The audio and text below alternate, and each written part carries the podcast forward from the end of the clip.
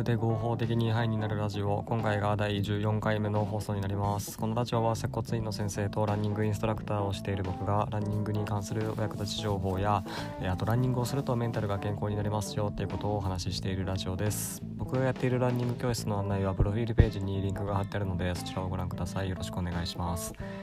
運動するとどれくらいメンタルにいいかっていうのは研究とか実験でもいくつも証明されていて、えー、うつ病の患者さんに運動してくださいって言ったグループと薬を飲んでくださいって言ったグループに分けた場合どっちが症状が改善されるか比べた実験があるんですけど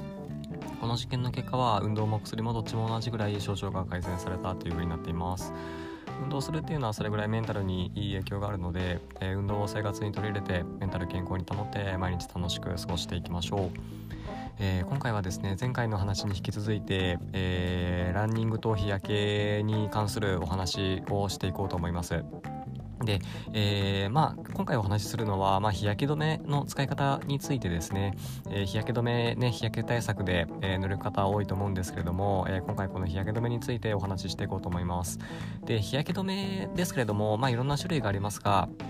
えー、まずどういったものを選ぶのがいいかっていうことをお話しします。で、えーと、どういったのがいいかっていうと、えー、これですね広域スペクトラムっていう、えー、機能がついているものを選ぶといいです。でこの広域スペクトラムっていうのは何かっていうと、まあ、あのいろんなね、え波長の光を、まあ、吸収してくれる日焼け止めっていうものになります。まあ、あの紫外線とかね、まあ、そういうのって、えー、波長がやっぱあるんですよ。でそのいろんな波長を要は吸収してくれるっていうのが、えー、広域スペクトラムっていう機能がある日焼け止めですね。えー、この機能があるものを選びましょう。で、えー、日焼け止めであと SPF の高さっていうのがね、あのー、気にしてる方も多いと思うんですけども、えー、これですね SPF の高さよりも塗り直すことが大事っていうのが言われてるんですよね。えー、そうなんですよ。SPF いくら高いのを、ね、使うよりも、まあ、塗り直す方が、えー、重要と。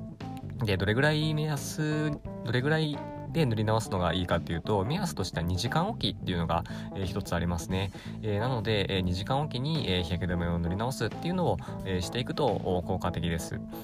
えー、なので、まあ、今回のお話をまとめると、えー、日焼け止めの種類としてはまず広域スペクトラムっていう機能があるものを選びます。で、えー、それを2時間おきに塗り直すっていうのが大事になってきます。SPF の高さはまあそんなに気にしなくてもいいですよっていうことになりますね。はい。あの SPF の高さまあ高いに越したことはないんでしょうけどまあそれが高いからって言って、えー、それを1回塗ったっきりにするんじゃなくて、えー、SPF がね低くても塗り直せば、えー、いいですよっていうことになります。